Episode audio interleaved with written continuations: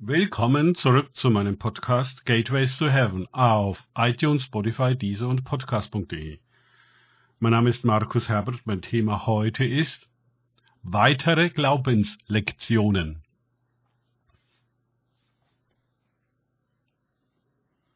Weiter geht es in diesem Podcast mit Lukas 8,51 aus den Tagesgedanken meines Freundes Frank Krause.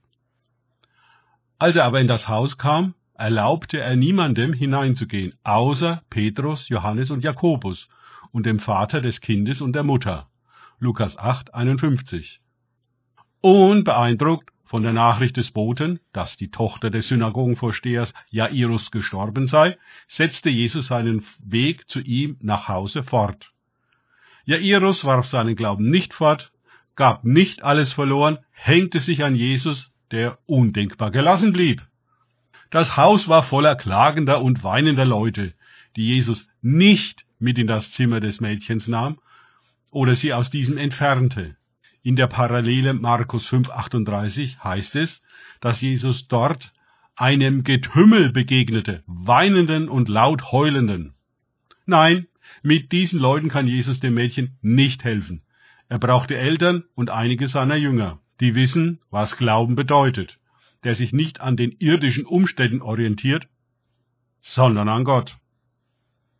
Das ist für uns ein sehr wichtiger Hinweis.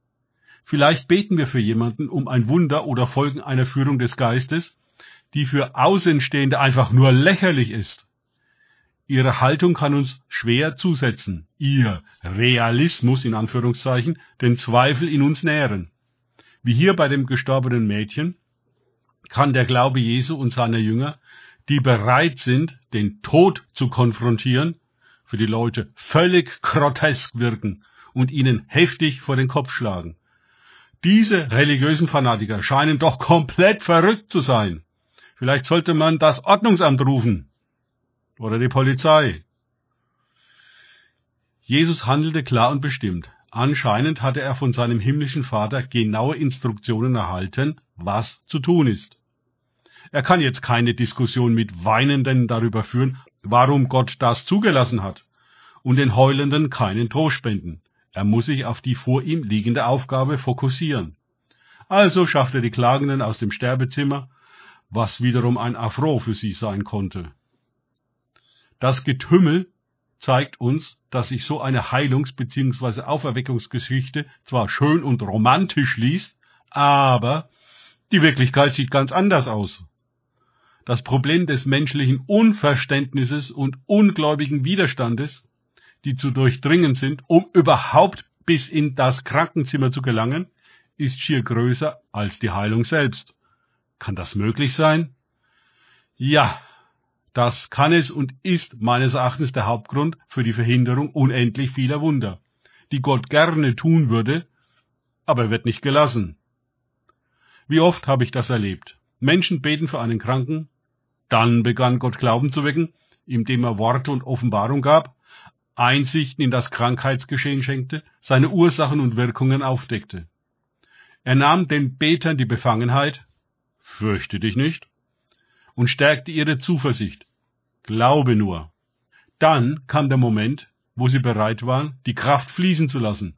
Aber sofort stellten sie ihnen alle anderen entgegen, häufig auch die Gemeinde selbst, die ihren Ruf nicht an solche Glaubenseiferer verlieren will.